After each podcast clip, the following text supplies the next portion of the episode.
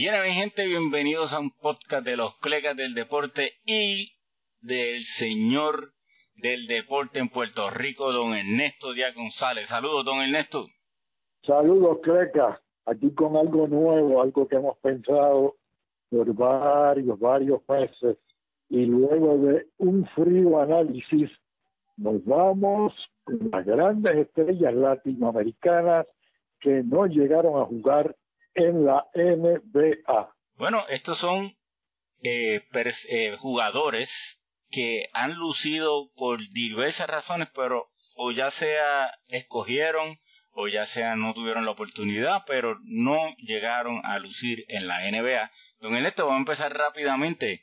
¿A quién tiene en la posición de point guard? En la posición de point guard tengo a Pachín Vicens. Pachín en el baloncesto de Puerto Rico fue excepcional.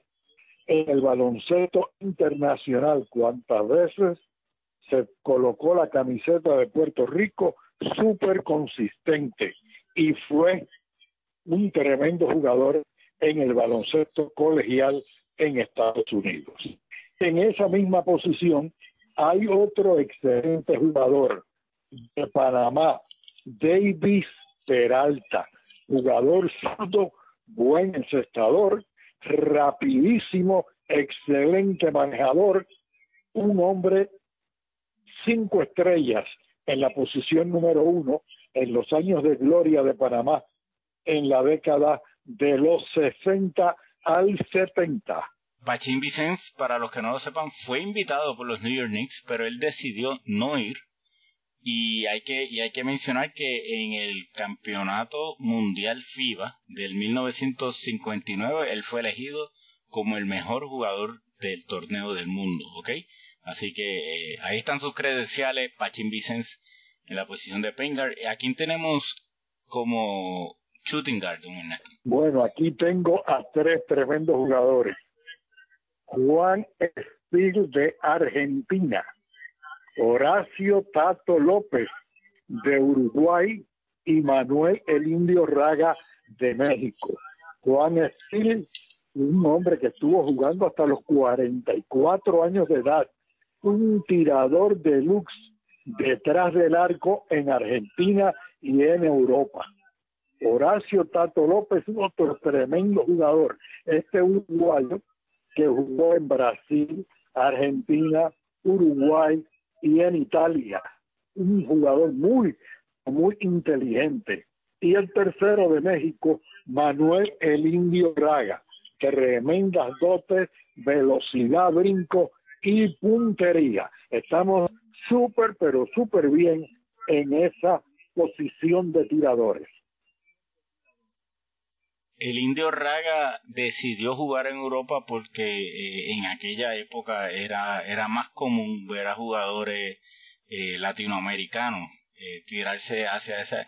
Pero, don Ernesto, decían que tenía unos brincos increíbles el, Indio Raga. Era súper atlético.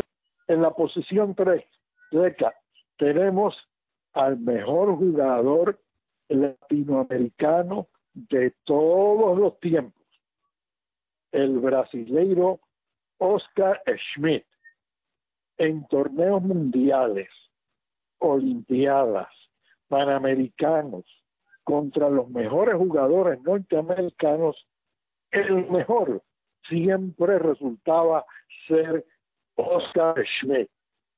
Señor, una puntería y de un trabajo excepcional de uno contra uno. También en esta posición 3 de Puerto Rico, el zurdo Johnny Baez. Su juego en Europa, su juego en Puerto Rico y su consistencia en todos los torneos internacionales que participó. De República Dominicana, Hugo Cabrera, que por motivo de una lesión no llegó a ser el equipo de los Knicks y Marcel de Sousa, otro tremendo tirador, no al nivel de Oscar, pero fuera de serie. Aquí tenemos la posición de delantero fuerte, don Ernesto. Un conocido de la afición del baloncesto en Puerto Rico, no solo por haberlo visto contra Puerto Rico lucir a gran altura internacionalmente, sino que fue un gran baluarte en el baloncesto boricua.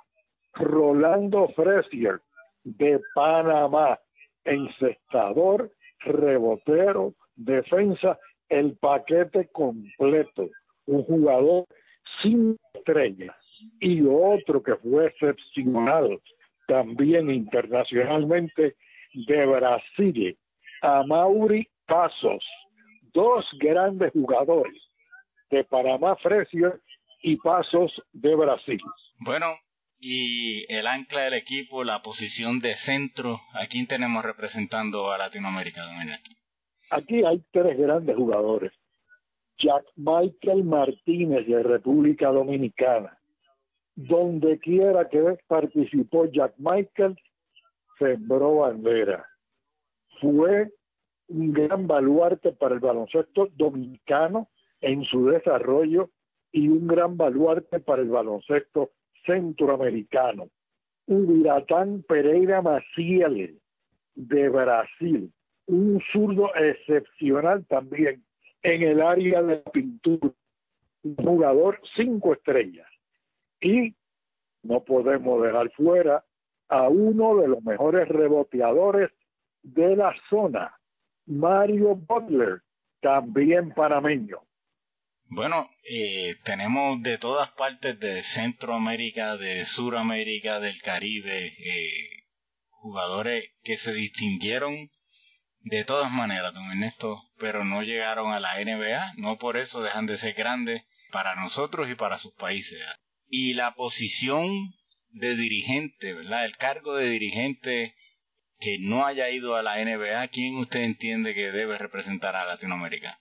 Bueno, para mí Sergio Oveja Hernández de Argentina, eh, dirigiendo los equipos argentinos, ganándose a todo el mundo a todo nivel.